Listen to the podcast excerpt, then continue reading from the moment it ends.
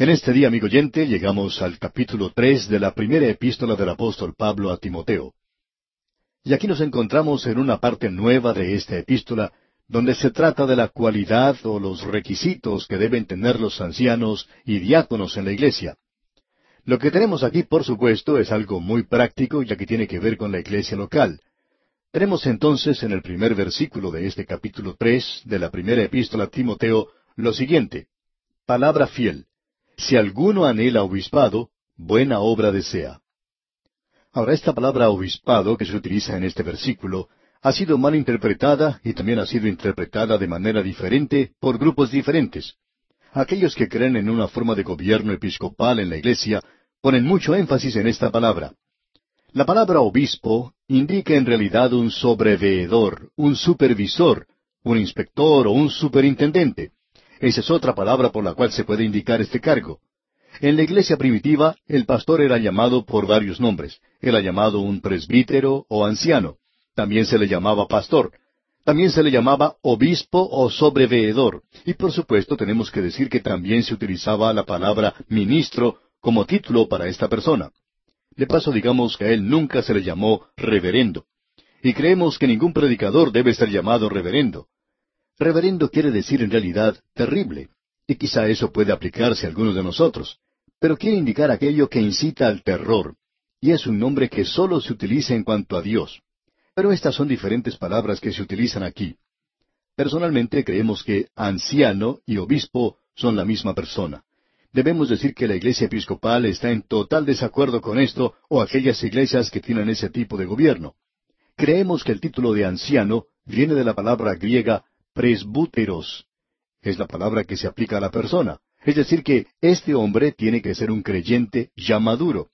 Y veremos que eso era algo muy importante. Y luego tenemos el término obispo, que viene de la palabra griega episcopos, que se refiere al cargo que ocupa. De modo que tenemos aquí la palabra anciano y también la palabra obispo. Y creemos que esta palabra se puede aplicar a la misma persona. De todos modos, un obispo Nunca en la iglesia primitiva tenía autoridad sobre los demás obispos o los demás ancianos. Y este hombre tampoco tenía ninguna autoridad sobre las iglesias. Uno no encuentra eso en la palabra de Dios.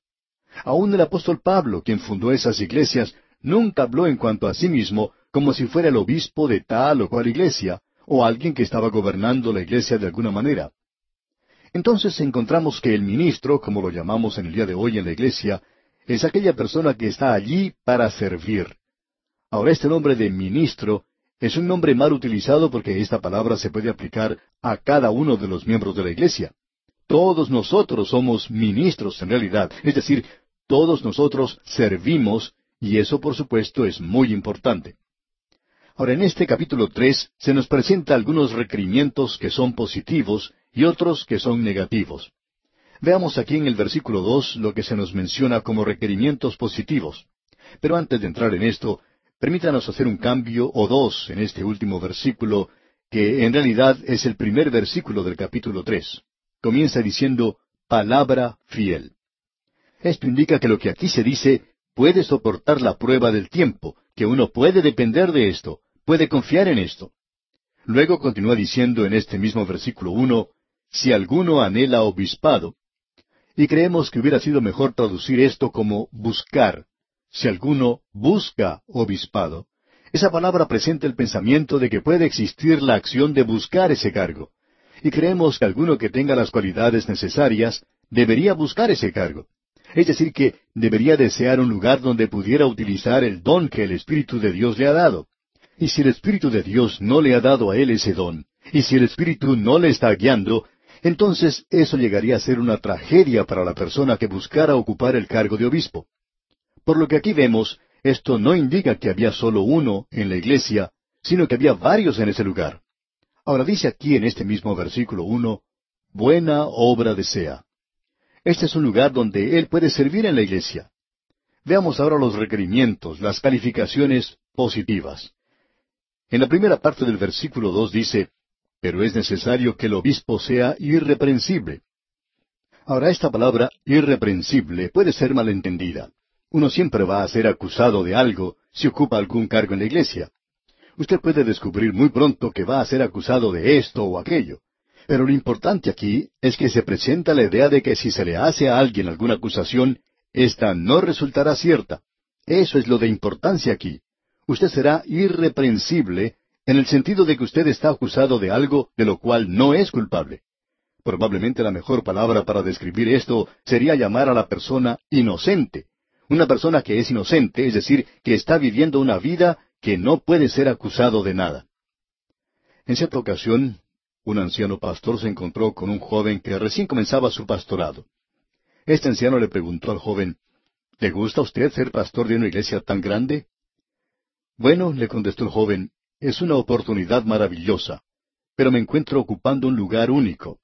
Me acusan de muchas cosas de las cuales no me puedo defender. Uno no puede pasarse todo el tiempo respondiendo a la gente, así es que he determinado simplemente predicar la palabra de Dios y no tratar de contestarles porque no puedo hacerlo.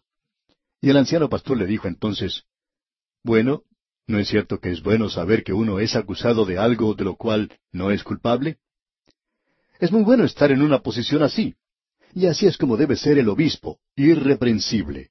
Será acusado de algo, pero no va a ser hallado culpable. Ahora, en el versículo dos de este capítulo tres de la primera epístola a Timoteo dice, marido de una sola mujer.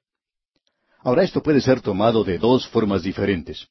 Marido de una mujer indicaría que el hombre debe ser casado, y somos de la opinión que ese es probablemente el pensamiento que quería comunicar el apóstol Pablo. Alguien nos va a decir, él no era casado. Bueno, aquellos que han estudiado junto con nosotros la primera epístola a los Corintios, saben que nosotros tomamos la posición de que Pablo había sido casado. Creemos que Pablo tuvo una esposa maravillosa y que ella probablemente falleció y él no se volvió a casar porque ahora él está viajando como apóstol. Pero creemos que él sí estuvo casado. No podía haber sido un fariseo y no ser casado. Es por esta razón que afirmamos eso. Ahora hay algunos que interpretan este versículo como indicando que uno no tiene derecho de ser pastor si no es casado. Y citan este versículo. Debe ser marido de una sola mujer. Pero pensamos que el punto principal o primordial de este versículo es que este hombre no tiene que tener dos mujeres, porque en aquel día la poligamia era una cosa común. La bigamia era algo muy destacado en esa época.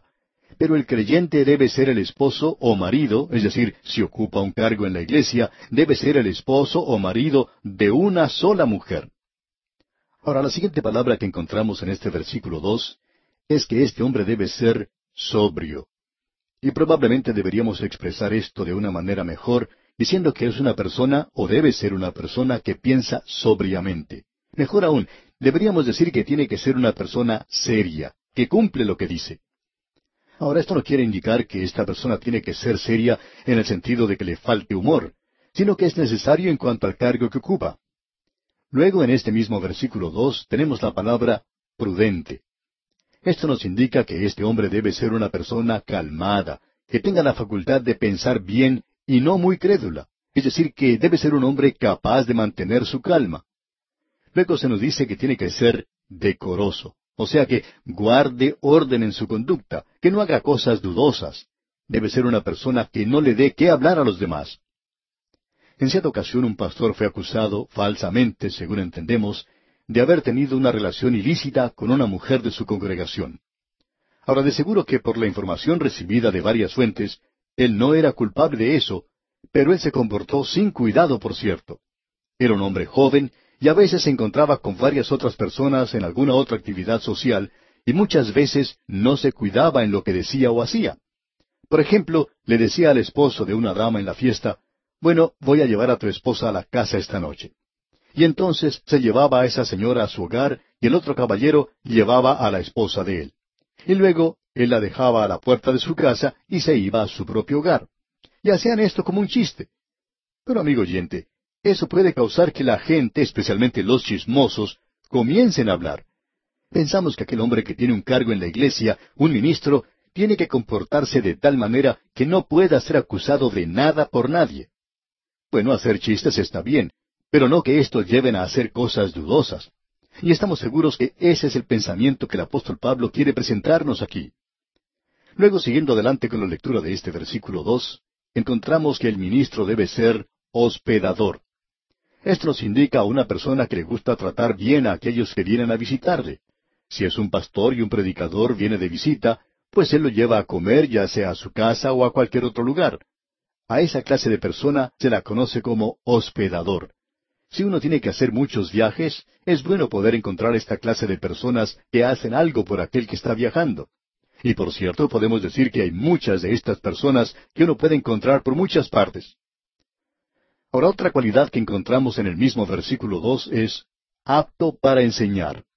Y debemos poner énfasis en esto. Creemos que un hombre no debe llegar a ocupar un cargo de anciano en la iglesia o de obispo en la iglesia, a no ser que él pueda enseñar la palabra de Dios. Hubiera sido muy bueno si las iglesias acostumbraran a dar una prueba teológica a cada persona que quisiera ocupar algún cargo. Si esta persona no pasa esa prueba, entonces no debe llegar a ocupar ese cargo que busca. Esta podría ser una buena idea. Llegamos ahora a los requerimientos negativos, aquí en el versículo tres de este capítulo tres de la primera epístola a Timoteo. No dado al vino, no pendenciero, no codicioso de ganancias deshonestas, sino amable, apacible, no avaro. Ahora note usted, no dado al vino. Estamos seguros que eso se entiende bien. Por cierto que esa persona no debe ser un borracho. Luego se nos dice, no pendenciero es decir, una persona que no ande buscando pleito, pelea con los demás o cosas por el estilo. La siguiente indicación es que debe ser no codicioso de ganancias deshonestas. Esto nos indica que no debe tener amor al dinero. Se nos dice que el amor al dinero es la raíz de todos los males. Y esta persona no tiene que tener amor al dinero. Esto ha causado que muchos que ocupaban cargos en las iglesias hayan tenido problemas por la forma en que tratan con el dinero, por la forma en que actúan en sus negocios o donde trabajan y por la forma en que utilizan el dinero de la iglesia. Es necesario pues tener mucho cuidado en cuanto a esto. Y lo que Pablo nos dice aquí es algo muy serio. Prosiguiendo con este mismo versículo tres, nos dice que este hombre debe ser amable. O sea, debe ser una persona como se indica aquí, apacible. Tiene que ser una persona con la cual se pueda conversar. Hay algunos que piensan de forma tal es imposible razonar con ellos, no se puede hablar con ellos. Con otros sí se puede. Esto nos indica también que esta persona no debe buscar pleitos con los demás. Hay algunos que siempre están creando problemas en la iglesia. Estos nunca deben llegar a ocupar cargos en la iglesia. Y al final de este versículo 13 nos dice, no avaro. Uno podría decir que esta es una persona que ama el dinero, pero aquí indica una forma de idolatría. Esto no es solo el amor al dinero, sino que es en realidad el rendirle adoración y poner la riqueza antes que cualquier otra cosa. Y continuamos luego leyendo en el versículo cuatro de este capítulo tres de la primera epístola a Timoteo, que gobierne bien su casa, que tenga a sus hijos en sujeción con toda honestidad. El anciano debe ser la autoridad en el hogar, sin llegar a ser un dictador, por supuesto. Si no puede gobernar su propia casa, entonces no va a poder gobernar en la iglesia. Y en el versículo cinco continuamos, pues el que no sabe gobernar su propia casa, ¿cómo cuidará de la iglesia de Dios? Luego en el versículo seis tenemos algo que es muy importante, algo que debemos enfatizar, ya que allí comienza diciendo, no un neófito. Esto indica en realidad que no debe ser un recién convertido. Debe ser una persona que haya sido convertida por algún tiempo. Hay veces que un hombre se convierte esta semana y ya en la próxima semana está él ocupando un cargo en la iglesia y no creemos que esté listo para hacer eso. Esto ocurre principalmente con personas que en la vida secular ocupan altos cargos o que son artistas y por sus prominentes personalidades y en forma natural son rápidamente empujados a ocupar algún lugar de importancia en la iglesia también. Y hay algunos de ellos que piensan que ya son teólogos. Creemos que muchas veces la causa de Cristo se ve perjudicada por personas que han tratado de llegar a ser autoridades en las cosas de los creyentes que ellos mismos no conocen. Creemos que es algo bueno si quieren dar su testimonio. Pero cuando esta gente comienza a decirle a aquellos que ya han sido creyentes por mucho tiempo, por muchos años, y quieren corregirles en cuanto a esta doctrina y aquella otra, entonces decimos que están perjudicando la causa de Cristo. Y aquí en el versículo seis leemos, No un neófito, no sea que envaneciéndose caiga en la condenación del diablo. Aquí se nos menciona el gran pecado de Satanás fue el orgullo, el envanecimiento, y ese puede ser uno de los grandes pecados de los que ocupan cargos en la iglesia, así como también de los predicadores. Esto puede ocurrir en cualquier campo, pero especialmente es algo que se nota mucho cuando es en la iglesia. Y ahora en el versículo siete leemos esta advertencia. También es necesario que tenga buen testimonio de los de afuera, para que no caiga en descrédito y en lazo del diablo. Es decir, si una persona tiene una mala reputación fuera de la iglesia, por ejemplo, no paga sus cuentas o no se puede confiar en él, eso quiere decir que es un mentiroso. Entonces, ese hombre es un candidato no a ocupar un cargo en la iglesia, sino que es un candidato del diablo y es mejor que él represente al diablo que representar la causa de Cristo. Llegamos ahora a los diáconos, y tenemos algunos de los requerimientos para ellos. En la primera parte del versículo ocho se nos dice, los diáconos asimismo deben ser honestos, sin doblez. No tienen que ser personas de dos caras. Eso puede ser algo muy peligroso. Una persona que trata de complacer a todo el mundo o que no tiene el coraje, el valor de mantener su posición. Existe cierto balance muy delicado entre el ser una persona debilucha y un dictador. Pero alguien que ocupa un cargo en la iglesia debe ser algo entre esos dos. Luego se nos dice en la segunda parte de este versículo ocho, no dados a mucho vino, no codiciosos de ganancias deshonestas. Y no vamos a tratar de explicar esto porque debemos tomarlo tal cual está aquí. Creemos que la Biblia enseña moderación, sobriedad. Creemos que esto es algo importante. No creemos que la Biblia enseñe una abstinencia total, porque usted debe recordar que en aquella época no había muchas medicinas y el vino era un remedio. Puede ser un remedio si se usa de esa manera hoy. Y después de todo, ¿no es cierto que un cincuenta por ciento de la medicina o de los remedios que uno toma hoy tienen su base en el alcohol? En cierta ciudad se encontró que una mujer que era la presidenta de un grupo que auspiciaba la abstinencia de las bebidas alcohólicas falleció y luego se comprobó que había fallecido de una enfermedad al hígado. Y la gente no podía creer esto porque había sido causada por el alcohol. Se descubrió que esta mujer había tomado cierto tónico por muchos años que contenía setenta por ciento de alcohol. Esta persona estaba enseñando que era bueno abstenerse totalmente, pero por cierto que ella no estaba siguiendo lo que enseñaba. Ella estaba tomando un remedio que decía le ayudaba y que contenía un setenta por ciento de alcohol. Así es que el alcohol puede ser usado en cierta medida como remedio, pero creemos que cuando se usa como bebida, entonces comienzan los problemas.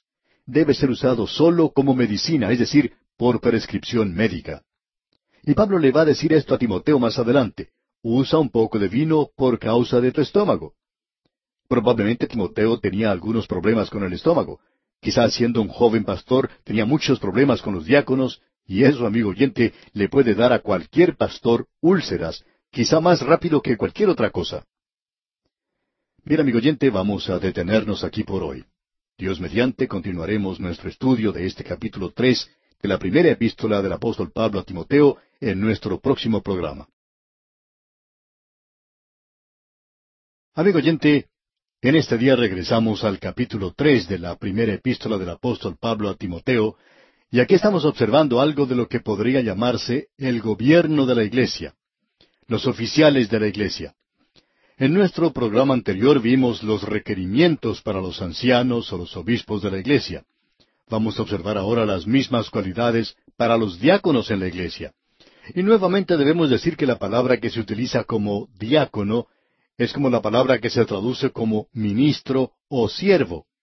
Pablo y Apolos eran llamados diáconos. Vemos que el Señor Jesucristo es llamado ministro o siervo allá en Mateo capítulo 20 versículo 28. Los que ocupan cargos en el gobierno son llamados también ministros. Eso también puede ser traducido como servidor, y lo encontramos allá en la epístola a los Romanos capítulo 13 versículo 4. Y luego los que trabajan para Satanás son llamados también ministros allá en la segunda epístola a los Corintios capítulo once versículo quince. Ahora usted puede apreciar que este es un término o un nombre general que se utiliza para un siervo o un trabajador. Lo interesante de notar aquí es que pensamos que el lugar donde comenzó el uso de esa palabra o cargo de diácono es en el capítulo seis del libro de los Hechos de los Apóstoles, y allí ni siquiera se usa esta palabra diácono o una palabra explicándolo. Pero estamos seguros, y pensamos que tenemos base bíblica para esto, estamos seguros que estos eran los diáconos que fueron nombrados en la iglesia. Ahora un diácono, aun cuando tiene que ver con las cosas materiales de la iglesia, no indica que esta persona no tenga que ser una persona espiritual. El problema que hay en el día de hoy es que muy a menudo colocamos a un hombre en un cargo en la iglesia solo porque tiene ciertos requerimientos o cualidades en cuanto a lo físico. Pero este hombre no tiene ninguna cualidad espiritual. Es decir, que este hombre ha obtenido éxito en el mundo de los negocios, sabe cómo llevar a cabo sus negocios, y pensamos que porque este hombre puede hacer esto, que él va a llegar a ser un buen diácono. Desafortunadamente, hay aquellos que llegan a ocupar cargos en una iglesia basándose en cosas como estas. Una de las cosas que hemos tratado de enfatizar en esta primera epístola a Timoteo y que queremos volver a mencionar es el hecho de que la iglesia es una organización local y tiene que manifestarse a sí misma en la comunidad. Debe tener un edificio que es un lugar que debe tener electricidad y luz y calefacción y muchas cosas que no parecen muy románticas o que tampoco parecen ser muy religiosas.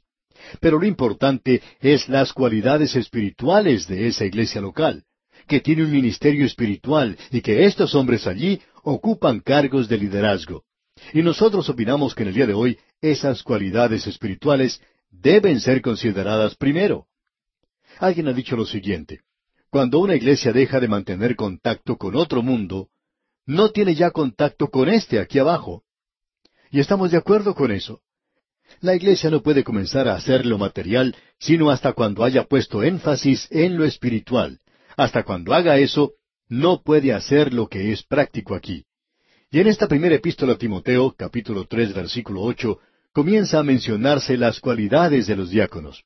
Y allí leemos, los diáconos asimismo deben ser honestos, sin doblez, no dados a mucho vino, no codiciosos de ganancias deshonestas. Los diáconos deben ser personas que hablan sin doblez, personas que mantienen su calma, personas que no muestran una cara para cierta persona y otra para otra clase de persona. Tienen que ser hombres cuyas palabras quieran decir algo. También vemos aquí que se nos dice que no deben ser dados a mucho vino. Como hemos visto anteriormente, la Biblia enseña sobriedad, moderación y no una abstinencia total. En aquellos días esto no llegaba a ser un problema. En el día de hoy sí que es un problema. Y opinamos que la iglesia hoy debe enseñar una abstinencia total, en vista de que el alcohol se usa y abusa en el presente, y la única forma en que debe ser utilizado, por supuesto, es en el lugar de la medicina, como dijimos antes pensamos que no debe ser usado por el creyente como una bebida o algo refrescante. Luego dice, no codiciosos de ganancias deshonestas. Eso quiere decir el tener un amor por el dinero que nunca puede ser satisfecho. Y se hace la sugerencia aquí que aquellos hombres que manejan el dinero de la iglesia tienen que ser hombres honrados, hombres de integridad. Debemos decir que no hay nada que pueda dañar o perjudicar más a una iglesia que la gente comience a decir que los diáconos están manipulando las finanzas, que el dinero que se dio para cierto propósito no se utiliza para esa causa y que el dinero se está usando de una forma en que no se había planeado usar y que no están manejándolo en forma honrada. Hemos descubierto que en gran parte, por lo menos un noventa y nueve y medio por ciento de las iglesias están a cargo de personas de mucha integridad. Pero amigo oyente, ese pequeño medio por ciento que queda, esos son los que están enturbiando las aguas y están causando grandes dificultades hoy. Es por eso que deseamos recomendar a las iglesias locales que una de las áreas a las cuales se debe prestar mucha, pero mucha atención es la relacionada con el asunto del dinero. Bueno, allí es donde se debe mostrar integridad en la forma en que se trata con el dinero. Ahora notemos lo que dice aquel versículo nueve de este capítulo tres de la primera epístola a Timoteo. Que guarden el misterio de la fe con limpia conciencia. El misterio de la fe significa la revelación del Evangelio en Cristo. Amigo oyente, la fe no es una cualidad abstracta de fe, sino que es la doctrina de la fe, y estas doctrinas no fueron reveladas en el Antiguo Testamento, por eso eran un misterio, pero ahora han sido reveladas en el Nuevo Testamento se nos dice que la iglesia primitiva continuaba en la doctrina de los apóstoles. Eso era la fe de la iglesia primitiva, y debería ser la fe de la iglesia en el día de hoy, y por tanto debería presentar ante el mundo esa fe. Hay muchas personas que opinan que eso ya ha pasado de moda y que debería cambiarse. Hemos notado que ha habido cierto cambio en los siete pecados capitales, como han sido llamados, y que han sido sometidos a cambios para hacerlos más modernos. Hace muchos años, en una revista internacional, apareció un editorial del cual vamos a citar una parte que decía Juzgando por el estado deplorable en que se encuentra la lista de los siete pecados capitales, estos se deberían mencionar en el siguiente orden. Egoísmo, intolerancia, indiferencia, crueldad, violencia, destrucción. Y reemplazando la lujuria, por supuesto, se menciona la aceptación de la mojigatería. De las cosas que se han cancelado, hay muchas que se notan rápidamente. La lujuria, por ejemplo, ha llegado a ser algo muy común en la venta de revistas pornográficas o en el cine. La glotonería a veces ha dado al hombre un problema con su colesterol, pero no le ha dado ningún problema teológico. Y otras palabras han llegado a ser cosas anticuadas y por tanto se las ha dejado de lado. En cuanto a lo que se ha agregado a la lista, se ha dejado de lado dos pecados que solamente tocan a cierto segmento de la población, tal como la irrelevancia, o sea, algo que no tiene propósito y que podría encabezar la lista de los pecados de los jóvenes. A algunos jóvenes tampoco les gustaría ver en esa lista la violencia. Esta minoría podría cambiar si gustara otro pecado de su elección, como la hipocresía. De parte de los jóvenes no habría ninguna oposición en cuanto a la inclusión de destructividad, siempre y cuando signifique la destrucción del medio ambiente. Los ancianos, por su parte, gustarían ver en esa lista el cabello largo, los ruidos y la incivilidad.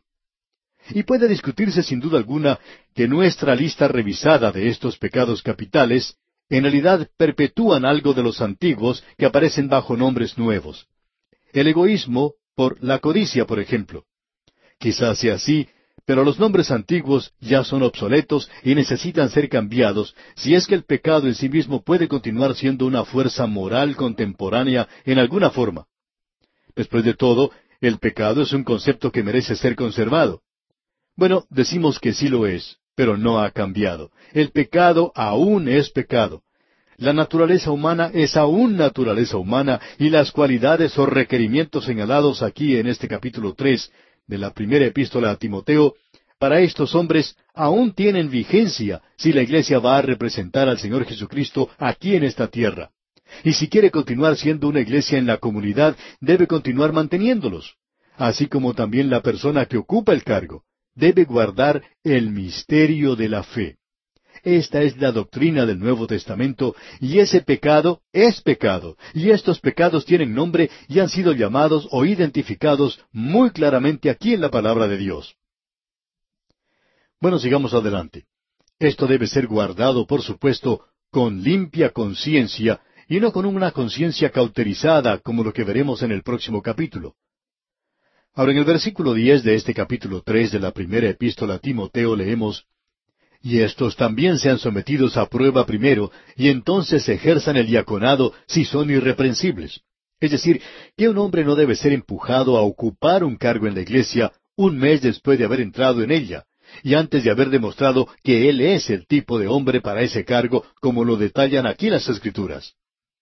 Ahora aquí también tenemos una palabra para las esposas. No solo los hombres, sino también las mujeres, las esposas de los diáconos, también tienen que alcanzar ciertos niveles y normas. En la primera parte del versículo once leemos, Las mujeres asimismo sean honestas. Es decir, que deben ser personas serias, deben ser personas capaces de mantener la calma y la cordura. En la segunda parte de este versículo once, el apóstol continúa su exhortación diciendo, no calumniadoras. Esto indica que no deben ser chismosas. Las esposas chismosas de los diáconos pueden causar muchos problemas en la iglesia. Y en contraste con el alboroto que algunas mujeres ocasionan, el apóstol Pablo indica en este mismo versículo once, sino sobrias. Esto es, pensar con sobriedad. Y luego él pide resaltar esta cualidad, fieles en todo. Es decir, que debe ser fiel a su esposo y fiel, por supuesto, a la causa de Cristo y a Cristo mismo. Luego tenemos en el versículo 12 las mismas reglas que se aplican a los ancianos. En el versículo 12 de este capítulo 3 leemos, los diáconos sean maridos de una sola mujer y que gobiernen bien sus hijos y sus casas. Tienen que tener ciertas cualidades personales, así como también familiares. Ahora en el versículo trece leemos, porque los que ejerzan bien el diaconado ganan para sí un grado honroso y mucha confianza en la fe que es en Cristo Jesús. Un diácono que cumple bien con sus obligaciones llega a ser una persona en la cual se puede confiar. Tienen que ser personas que demuestren valor y confianza en su testimonio. Es decir, que primordialmente tienen un cargo espiritual, y esto es algo muy difícil de hacerles entender a los diáconos. En cierta ocasión se le pidió a un diácono que actuara como anciano en la iglesia, y él respondió, Ah, yo no creo que soy lo suficientemente espiritual para eso, o que conozco lo suficiente de la Biblia. Esa excusa o confesión que él hizo en cuanto a llegar a ser un anciano tendría que haber sido la misma que hubiera impedido que él llegara a ser diácono. Pero aparentemente no es lo mismo, porque él era un hombre de mucho éxito en sus negocios, y una persona así no llega a ser un buen diácono, aun cuando sea un buen hombre en cuanto a los negocios. Alguien dijo, ¿Cuándo un hombre de negocios deja de ser un hombre de negocios? Y la respuesta es cuando ocupa un cargo en la iglesia. Y creemos que hay cierta verdad en esto. ¿Por qué? Debido a las cualidades espirituales que necesita. Los que no han llegado a ese nivel no deberían representar a la iglesia. Luego Pablo dice en el versículo catorce de este capítulo tres de su primera epístola a Timoteo, Esto te escribo aunque tengo la esperanza de ir pronto a verte. Pablo se encontraba en la prisión y esperaba salir de ese lugar. Y si estuviera fuera de la cárcel sería después de su primera temporada en la prisión y él esperaba ir a ver a Timoteo. Pablo se encontraba en Macedonia y Timoteo en Éfeso. Ahora el versículo quince dice, para que si tardo, sepas cómo debes conducirte en la casa de Dios, que es la iglesia del Dios viviente, columna y baluarte de la verdad. Este versículo es muy importante. Presentamos este versículo como la clave para la epístola. Pensamos que esta epístola sería como un libro de orden y conducta en la iglesia, para la iglesia local, en la ausencia del apóstol Pablo. Él dice que ha escrito esto a Timoteo para que sepas cómo debes conducirte. Y luego dice, en la casa de Dios, que es la iglesia del Dios viviente, la iglesia que es la iglesia, columna y baluarte de la verdad. Esta es una expresión muy interesante la que tenemos aquí, columna y baluarte de la verdad. Esta palabra columna quiere decir apoyo, sostén, puntal de la iglesia. Y esta palabra columna indica aquello que sirve de cimiento. Podríamos traducirlo aquí como la idea básica que la iglesia es la columna. En otras palabras, el cimiento que sirve de apoyo y sostén de la verdad. Es decir, que si los obreros o ancianos o diáconos no representan la verdad, entonces la iglesia no tiene ningún cimiento, no tiene ningún sostén, no puede mantener o guardar la verdad de Dios. No importa cuánto hablen ellos en cuanto a esto de que guardan la verdad. En una iglesia había un hombre que era diácono y que siempre cargaba la Biblia más grande que se podía ver impreso. Cuando él caminaba, caminaba inclinado a causa del peso de esa Biblia, pero este hombre era una persona en quien no se podía tener confianza. Había ciertas dudas en cuanto a su integridad y él causó mucho daño en esa iglesia. Él causó tanto daño a la iglesia que llegó a tener mala fama. De modo que Pablo está indicando aquí que él quiere que Timoteo sepa cómo actuar, cómo comportarse y conducirse en la iglesia. No solo en cuanto a comportamiento, sino que él habla de cómo debe ser la vida de uno, para que cuando esté fuera de la iglesia, uno demuestre que es parte del sostén, del apoyo de la iglesia, y esto es muy importante. Luego en el versículo 16 de este capítulo 3 de la primera epístola a Timoteo, dice el apóstol Pablo, E indiscutiblemente grande es el misterio de la piedad. Dios fue manifestado en carne, justificado en el Espíritu, visto de los ángeles, predicado a los gentiles, creído en el mundo, recibido arriba en gloria. Este fue probablemente uno de los primeros credos de la Iglesia. Algunos opinan que fue uno de los cánticos de la iglesia primitiva. Ahora aquí se nos dice indiscutiblemente, y esa palabra se menciona aquí y es una palabra muy interesante. Indiscutiblemente quiere decir obviamente, conocidamente. Y notemos lo que sigue diciendo. Grande es el misterio de la piedad. Eso es lo que Dios va a traer a este mundo en el cual vivimos. Él va a quitar el pecado y va a traer aquí hombres piadosos y mujeres piadosas. Ahora Dios fue manifestado en carne. Eso por cierto es el nacimiento virginal y también se nos dice que Él fue justificado en el Espíritu. No tenemos tiempo en realidad para desarrollar todo esto, pero aquí tenemos algo para que usted estudie. Él fue manifestado en carne. Él fue humillado en la carne, murió en la carne. Notemos que Él fue justificado en el Espíritu. Se siembra cuerpo animal, resucitará cuerpo espiritual, dice allá el apóstol Pablo en su primera epístola a los Corintios, capítulo quince, versículo cuarenta y cuatro. Ningún enemigo pudo echarle mano a él después de haber resucitado entre los muertos, porque él fue justificado en el Espíritu, el cual fue entregado por nuestras transgresiones y resucitado para nuestra justificación. Luego continuó el apóstol, visto de los ángeles. Eso ocurrió cuando él estuvo aquí. Él no vio a los ángeles, ellos lo vieron a él. Y en el día de hoy, él ya ha regresado al cielo. Y pensamos que todas las criaturas creadas en el cielo le adoran a él. ¿Por qué? Porque él descendió y trajo la redención para la humanidad. Y este pequeño hombre aquí en la tierra aún no se ha dado cuenta de esto. Pero esto va a ser el cántico de la eternidad, el cántico de redención. Luego continúa diciendo aquí en la primera epístola a Timoteo capítulo tres, la última parte del versículo dieciséis, predicado a los gentiles. Y esto es lo que estamos haciendo en el día de hoy. Y luego dice, creído en el mundo. Hay muchos hoy que están confiando en Él como su Salvador. Luego dice Pablo, recibido arriba en gloria. Y hoy Él se encuentra a la diestra de Dios, amigo oyente. En este mismo instante, Él se encuentra en ese lugar.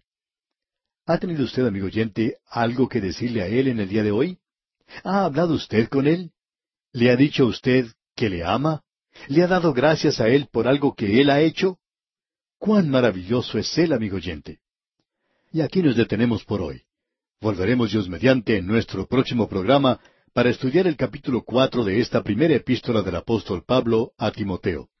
En consecuencia, le sugerimos leer todo este capítulo cuatro para estar así mejor informado de lo que trataremos en nuestro próximo estudio.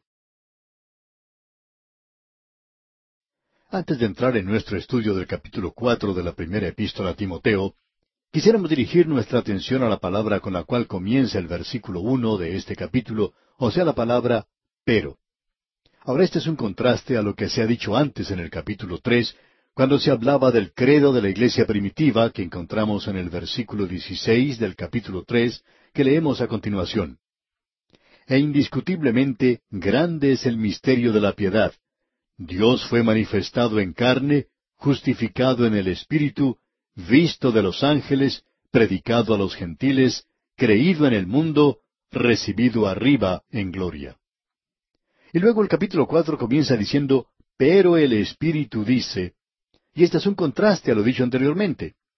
En el versículo 16 del capítulo tres tenemos ese gran credo de la Iglesia, sobre el cual tuvimos que pasar bastante rápido en nuestro programa anterior, y al cual quisiéramos regresar para recalcar algunas cosas. Allí dice, Dios fue manifestado en carne, justificado en el Espíritu.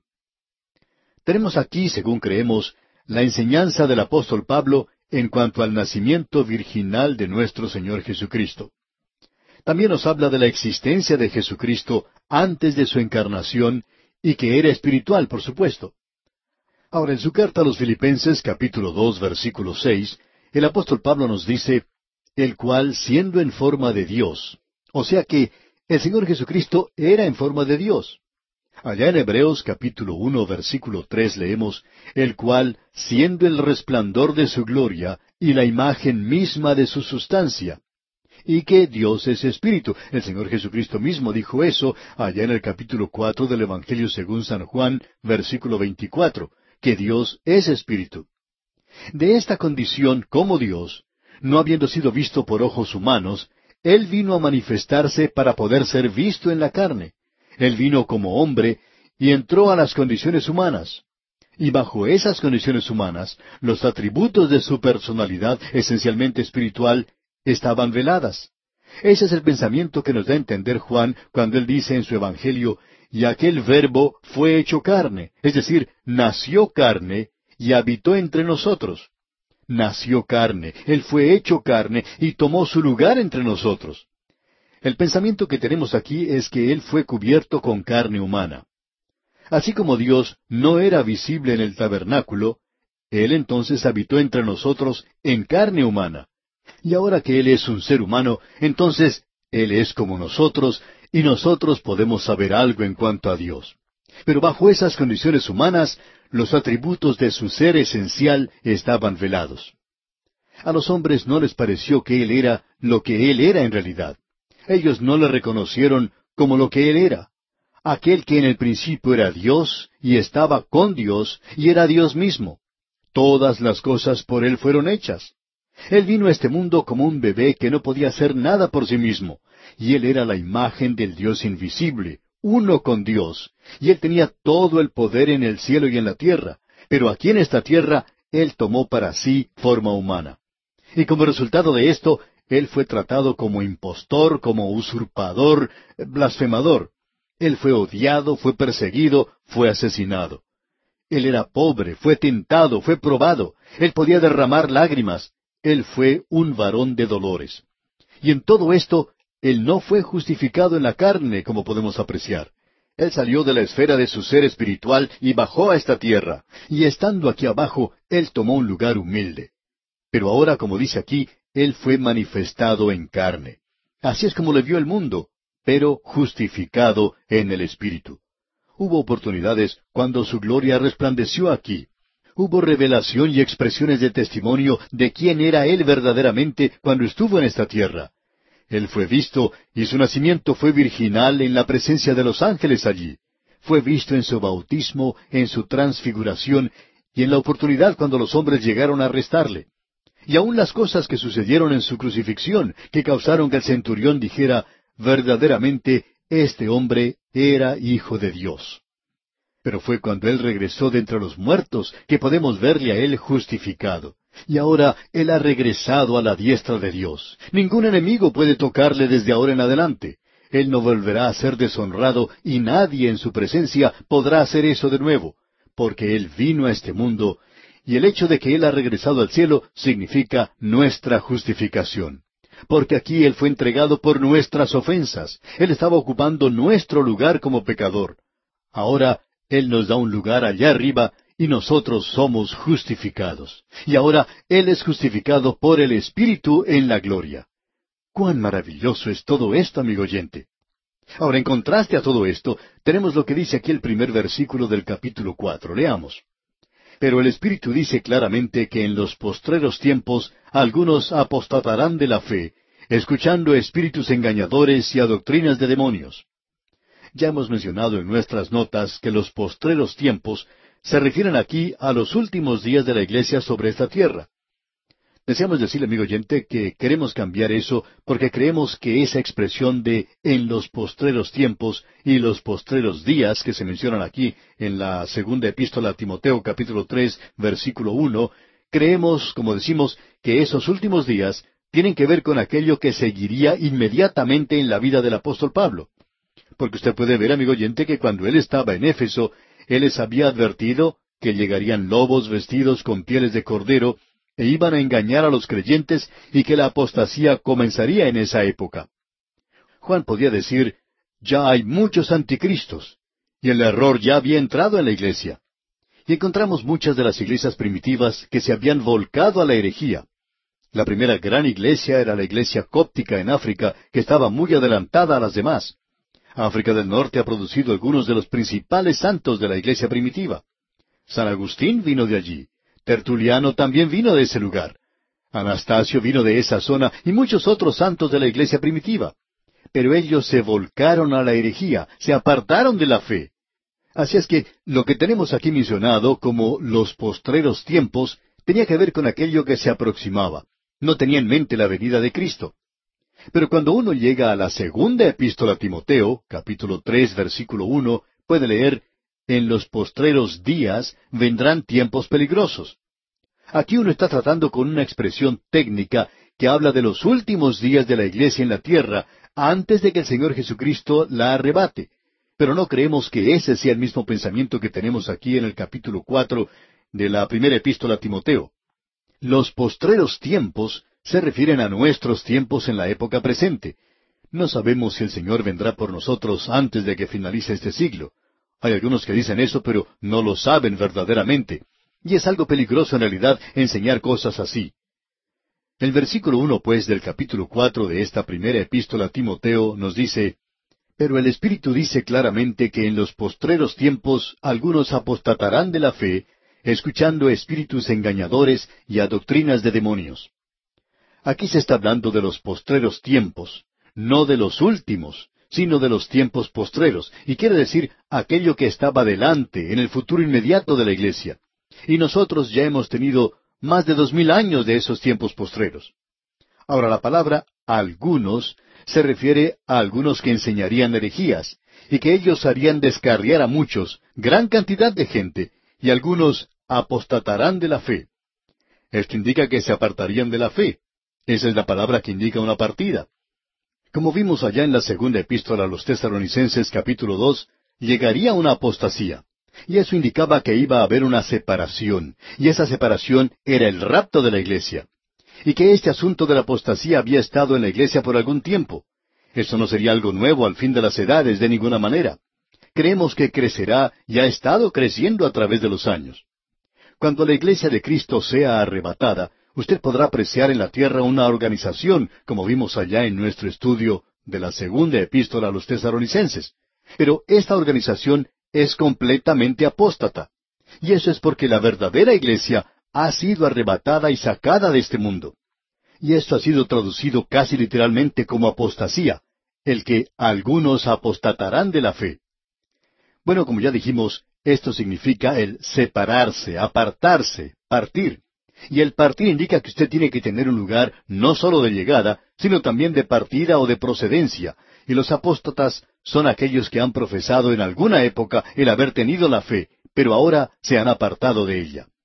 Apóstata quiere indicar literalmente apistemi en el idioma griego y significa literalmente pararse o permanecer lejos de. O sea que uno se aparta de un lugar y ese es el partir de un lugar a otro. Ahora, el lugar en el cual ellos se encontraban era la fe, ya que tenían esa fe. Ahora se han apartado de la fe que profesaban. No puede haber una apostasía en el paganismo porque ellos nunca han profesado la fe. Ellos nunca han profesado tener o confiar en Cristo como su Salvador. Ellos nunca habían escuchado acerca de Cristo. Por tanto, no puede haber una apostasía en ese lugar. Tiene que venir en la iglesia organizada. Y de eso es exactamente de lo que el apóstol Pablo está hablando aquí que el Espíritu dice claramente que en los postreros tiempos algunos apostatarán de la fe. Bien, cuando ellos se apartan de la fe, ¿cuál es la causa responsable por eso? ¿Qué fue lo que causó que ellos se apartaran de la fe?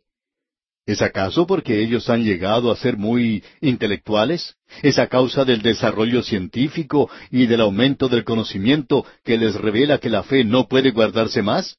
Ah, no, no, amigo oyente. Ellos se apartarán de la fe escuchando a espíritus engañadores y a doctrinas de demonios. Aquí tenemos esta expresión de espíritus engañadores. Y esto es muy interesante.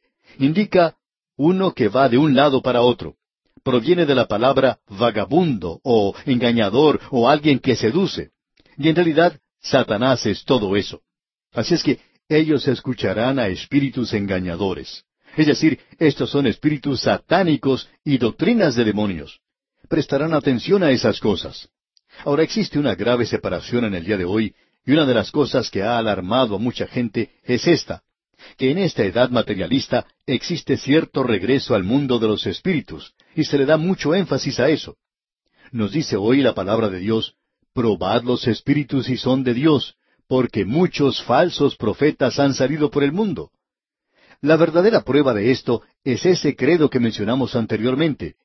Dios fue manifestado en carne, justificado en el Espíritu.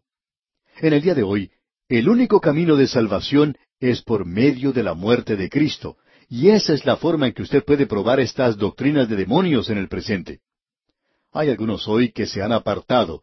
Estos son creyentes, por lo menos ellos dicen que lo son, y nosotros no podemos comprender por qué ellos se han pasado a ese otro lado, digamos, poniendo tanto énfasis en los demonios. Es así que hay mucha gente en el presente que está interesada en cuanto a este tema. Leen todo lo que se publica en cuanto a esto, y creemos que estamos viendo una verdadera manifestación de esto aquí. En cierta ocasión una señora contaba, preocupada, que donde ella vivía, algunos creyentes se estaban metiendo demasiado en este asunto y dedicaban mucho tiempo hablando de esto. Bueno, amigo oyente, permítanos decirle que lo mejor que usted y yo podemos hacer es evitar vernos involucrados en este tipo de situaciones. Hay algunas personas que se dedican a expulsar demonios. Bueno, mantengamos nuestra distancia de esto porque ya se nos ha advertido en cuanto a estas doctrinas de demonios. Debemos mantenernos apartados de eso y debemos probar a todos por medio de su reconocimiento del hecho de que el Señor Jesucristo es divino, de que Él es Dios manifestado en la carne y que hoy somos justificados por medio de la redención que Él trajo, que Él logró para nosotros en la cruz del Calvario. Ahora lo que ellos hacen se menciona en la primera parte del versículo dos donde dice, por la hipocresía de mentirosos. Pretenden ser muy piadosos y muy religiosos. Uno llega a tener cierta sospecha de personas que toman una posición demasiado piadosa, tratando de ser super santos, que ellos tienen algo verdaderamente especial. Amigo oyente, si usted tiene la verdad, esta hará que usted sea una persona humilde, porque una de las cosas que usted descubrirá es lo poco que usted sabe verdaderamente. Pensábamos en una época lo poco que conocíamos en cuanto a la Biblia. Pero ahora, amigo oyente, hemos llegado al punto donde nos hemos dado cuenta de lo ignorantes que verdaderamente éramos. Nos consideramos realmente atrevidos al tratar de enseñar la Biblia cuando nos damos cuenta de lo poco que realmente sabemos de ella.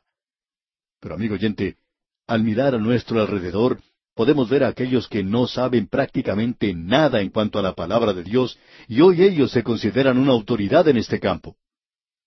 Ahora en el versículo dos leemos, por la hipocresía de mentirosos, que teniendo cauterizada la conciencia. Ahora usted recuerda que lo que debe caracterizar a la iglesia visible era la fe, el amor y una buena conciencia, es decir, personas con corazones tiernos.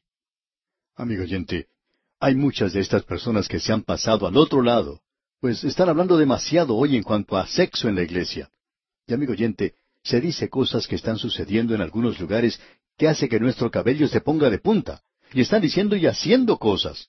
Amigo oyente, no creemos que usted pueda hacer este tipo de cosas a no ser que su conciencia haya sido cauterizada, es decir, si usted se ha apartado de la palabra de Dios.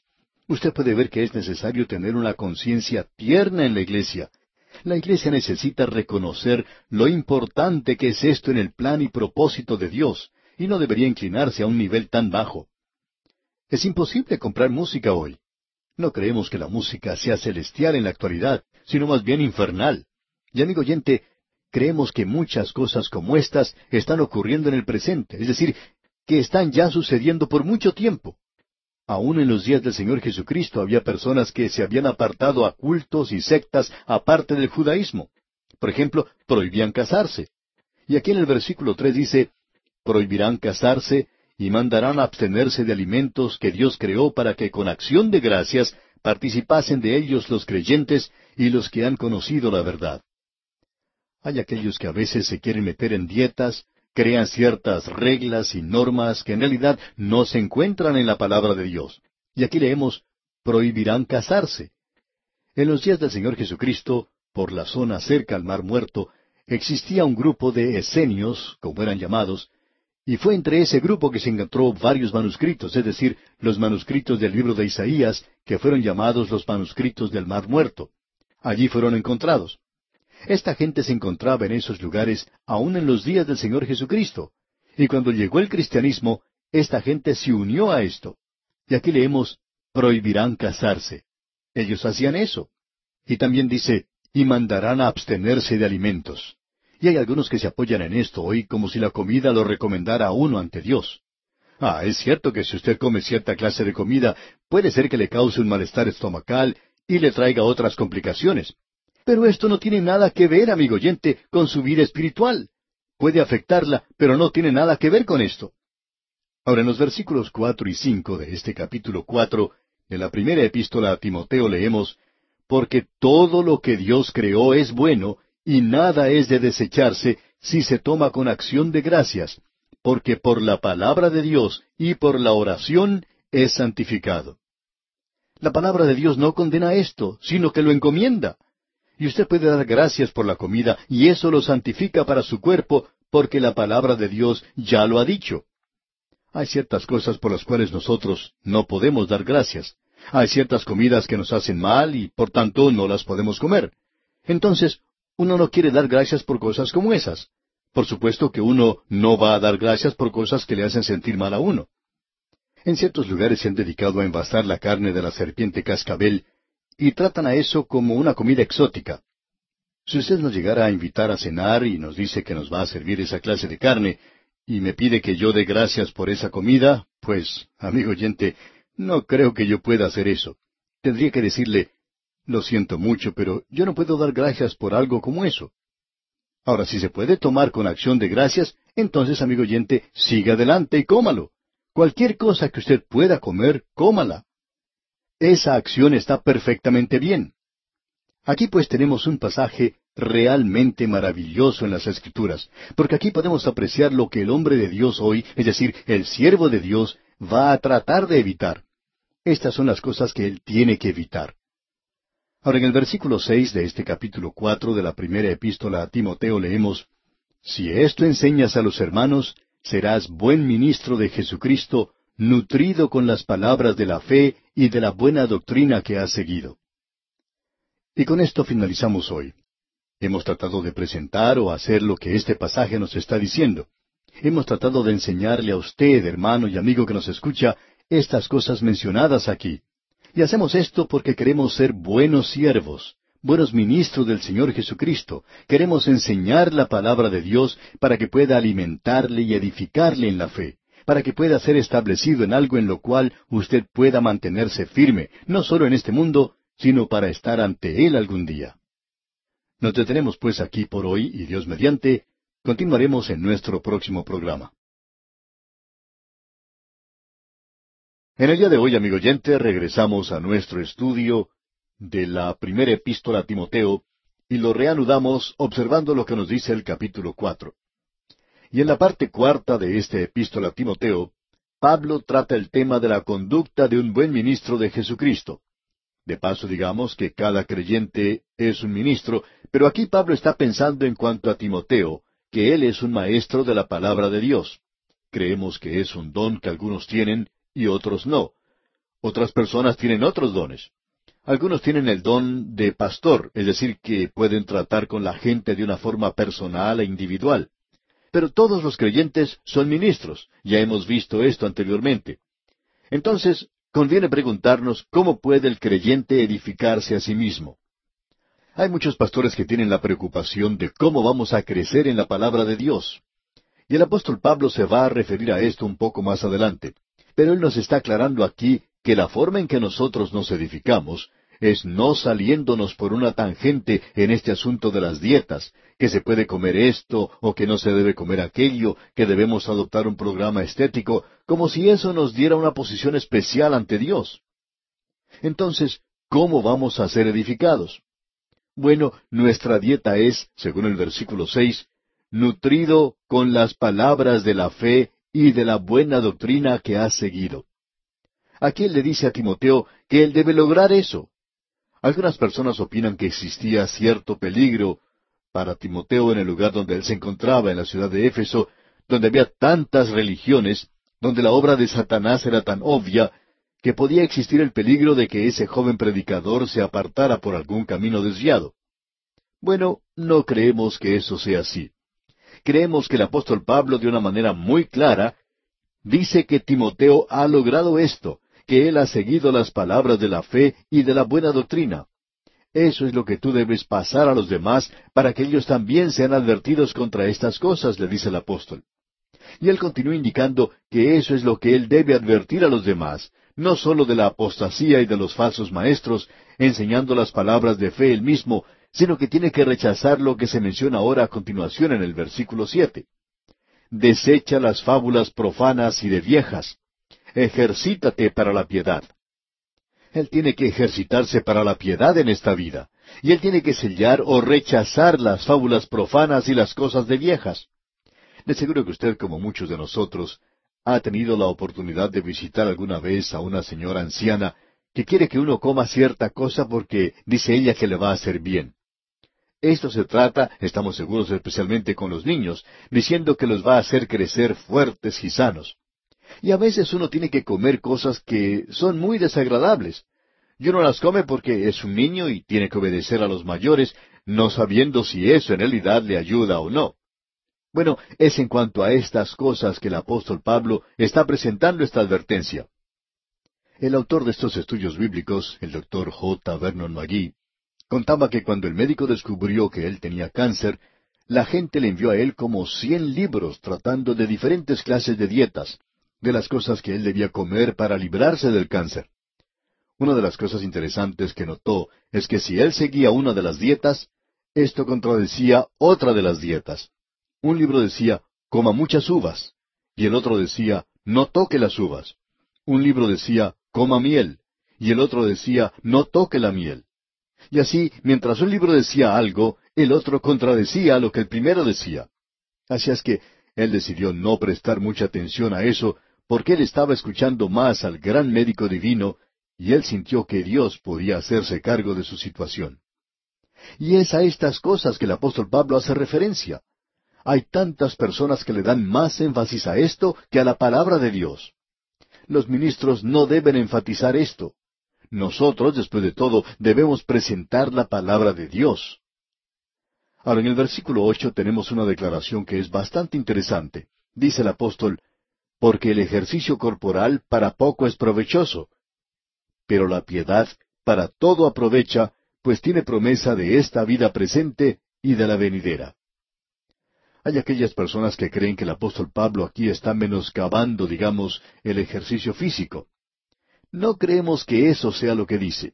Después de todo, podemos observar la vida de este apóstol por un momento. Creemos que el apóstol Pablo era uno de aquellos que iba a presenciar los juegos que se presentaban en el Coliseo de aquel día. Pablo pasó varios años en Éfeso, unos tres años, y cuando él se encontraba allí, él podía ir al gran Coliseo de la ciudad donde se llevaban a cabo los Juegos Olímpicos de su época. En ese lugar se llevaba a cabo carreras de atletismo y toda clase de deportes.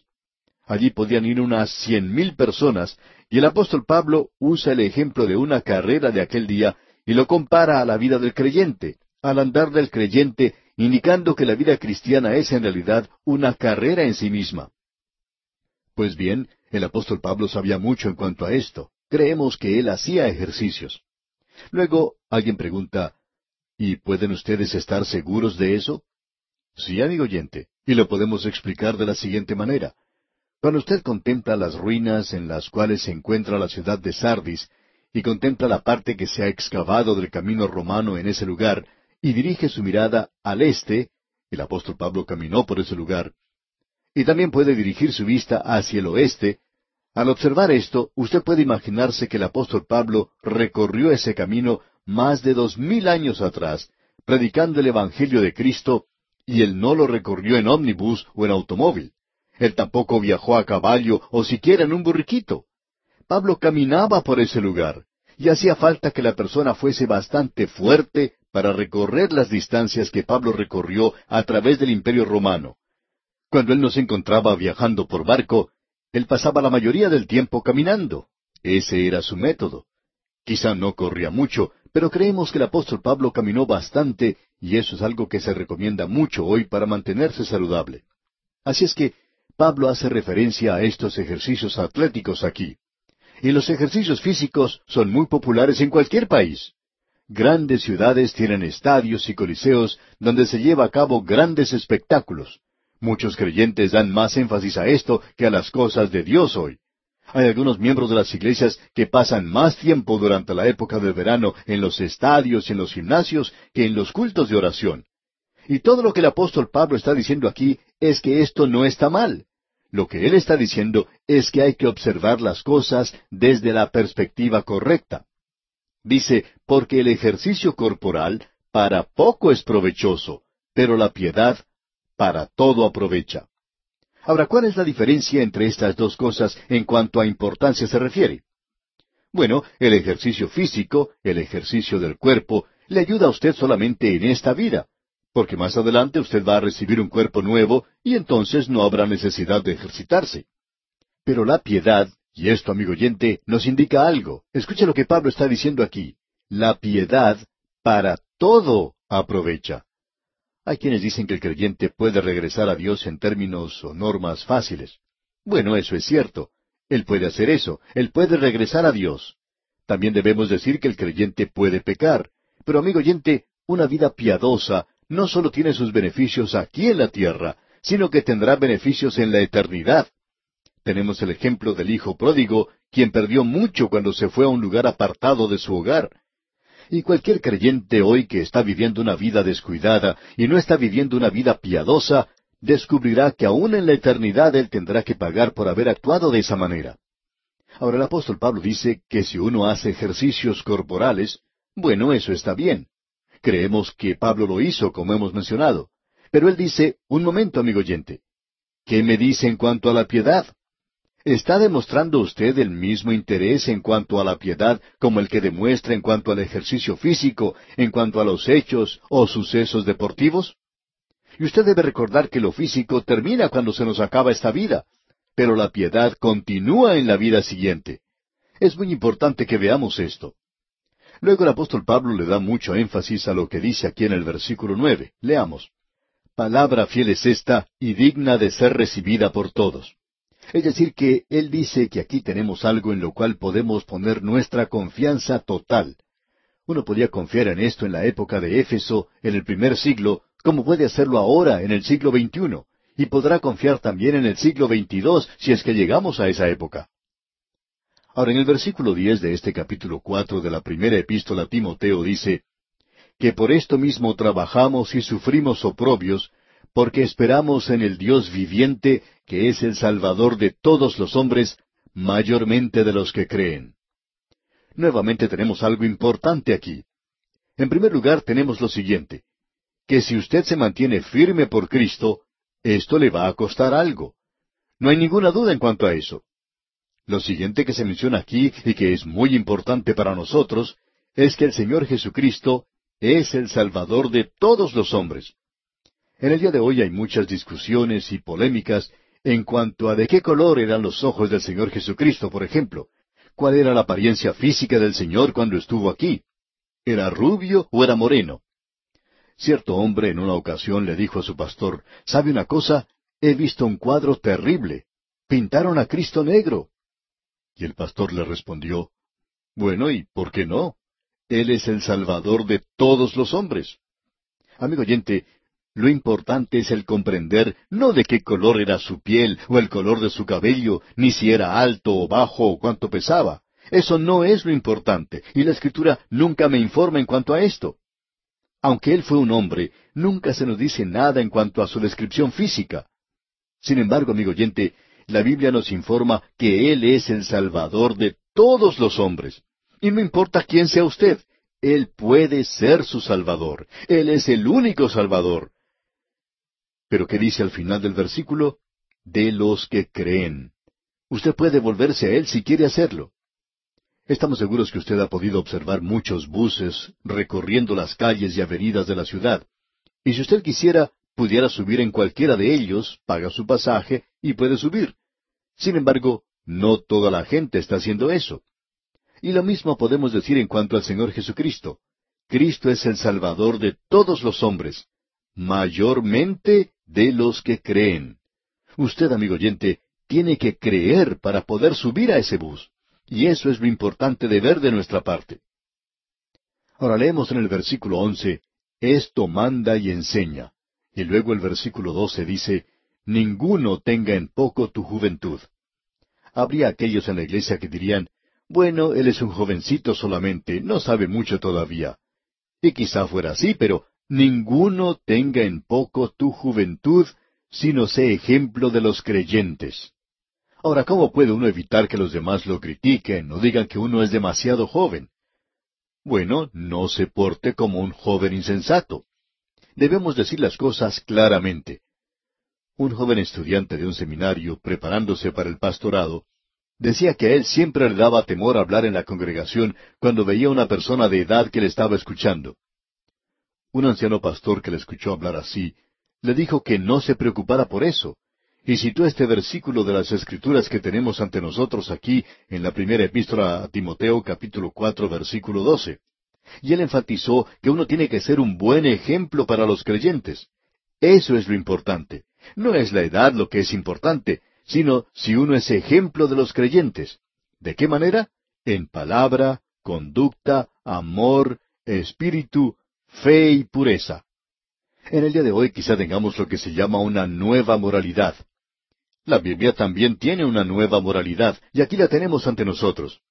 Y amigo oyente, en la época en que vivimos nosotros, esto que estamos diciendo puede ser algo completamente nuevo para muchas personas.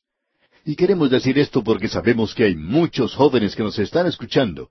Aquí tenemos la norma de Dios. Tenemos que ser ejemplo hoy en palabra, en nuestra conversación, en nuestra conducta, en nuestro amor, en nuestro espíritu, en fe y en pureza. Luego en el versículo trece dice el apóstol, Entre tanto que voy, ocúpate en la lectura, la exhortación y la enseñanza. Llegamos aquí a algo un poco diferente en esta sección. En primer lugar, él le dice a este joven predicador, aparentemente Timoteo era un hombre joven, creemos que tendría unos treinta años. Pablo le dice que el ministro debe leer las escrituras públicamente. ¿Con qué propósito? Para consolar y para enseñar. Dice el apóstol, entre tanto que voy, ocúpate en la lectura, o sea, lee la palabra de Dios, en la exhortación y la enseñanza. Esto es algo importante de comprender de nuestra parte hoy. La palabra de Dios se debe leer, y creemos que la Iglesia no está cumpliendo con su función principal hasta cuando llega a hacer que la gente lea la palabra de Dios. Eso es de suma importancia. Esto se puede aplicar personalmente a Timoteo. ¿Qué debe hacer el ministro hoy? ¿Cómo va a crecer el ministro? Bueno, él va a crecer por medio de la lectura y mediante la exhortación y la enseñanza. Amigo oyente, un ministro que crece también hace crecer a la iglesia, y eso es importante de notar.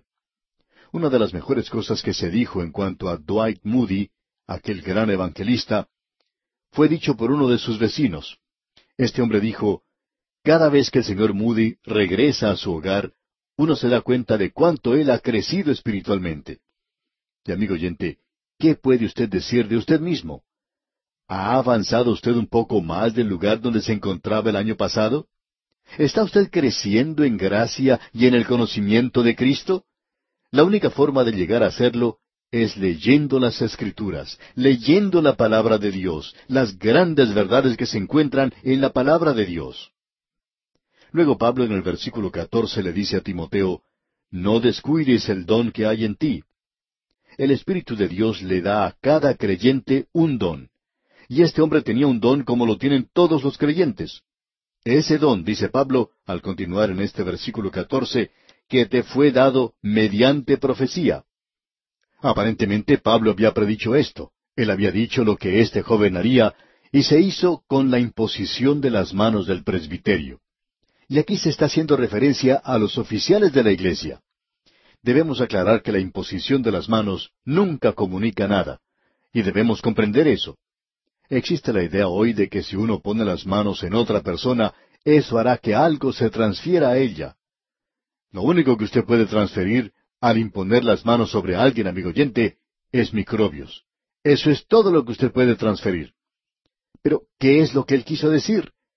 Cuando usted pone las manos sobre un hombre, quiere decir que él ahora es su compañero en el ministerio. En algunas iglesias se insiste en que los diáconos, los ancianos, pongan sus manos sobre cada misionero que se encomienda la obra. ¿Por qué? Porque eso indica que nosotros somos compañeros con él en el ministerio. Y creemos que cada ministro que es encomendado a la obra debería tener esa imposición de las manos de aquellos que van a ser sus compañeros en esa tarea aquellos que son los representantes en la iglesia, esos siervos obreros. Porque eso es todo lo que quiere decir, pero es algo muy importante, como usted puede apreciar. Luego Pablo, al continuar con su exhortación a Timoteo, le dice en el versículo quince, Ocúpate en estas cosas, permanece en ellas. Y esto nos indica que debe ser diligente en su estudio. El ministro no tiene ninguna excusa por la cual no pueda estudiar la palabra de Dios. El creyente tampoco tiene excusa alguna para no estudiar la palabra de Dios. Y esto es importante. Estudie, medite en estas cosas. Y en la parte final de este versículo quince, Pablo reafirma, para que tu aprovechamiento sea manifiesto a todos. Esta es una de las razones por las cuales rechazamos las devociones como un sustituto para la lectura y el estudio de la palabra de Dios. Uno no puede abrir la Biblia una noche cuando ya tiene los ojos casi cerrados por el sueño, los pies están casi en la cama, y uno abre la Biblia y nunca llega a leer el capítulo. O cuando se levanta por la mañana, cuando uno está medio despierto, uno no puede hacer eso. O cuando está sentado a la mesa listo para salir a trabajar. Amigo oyente, usted no puede estudiar matemáticas o ciencia o geometría de esa manera. Y la palabra de Dios es digna de toda la atención que usted pueda darle. Usted puede descubrir que nunca podemos dedicar tanto tiempo como merece tener la palabra de Dios. Esto es importante. Y el apóstol Pablo subraya a Timoteo los puntos en los cuales debe trabajar en la parte final de este versículo quince. Ocúpate en estas cosas, permanece en ellas, para que tu aprovechamiento sea manifiesto a todos. Una de las mejores cosas que usted puede decirle a su predicador es, usted está mejorando mucho en su predicación. Esto es lo mejor que uno sí puede decirle a él. Luego, al finalizar este capítulo cuatro, el apóstol Pablo le hace una recomendación más a Timoteo en el versículo 16. Ten cuidado de ti mismo y de la doctrina. Persiste en ello, pues haciendo esto te salvarás a ti mismo y a los que te oyeren. Permítanos decir, amigo oyente, sin intención de ofender a nadie, que Dios tenga misericordia con aquel ministro que no está predicando la palabra de Dios. A nuestro juicio, ese es un pecado terrible. Sería mejor si él fuese un criminal que el ser un hombre que se supone debe presentar la palabra de Dios y no lo está haciendo. Y eso es lo que el apóstol Pablo nos está diciendo aquí. Y eso es lo que corresponde a la iglesia en el día de hoy. Bien, amigo oyente, vamos a detenernos aquí por hoy. Dios mediante entraremos a estudiar el capítulo cinco de esta primera epístola a Timoteo en nuestro próximo programa.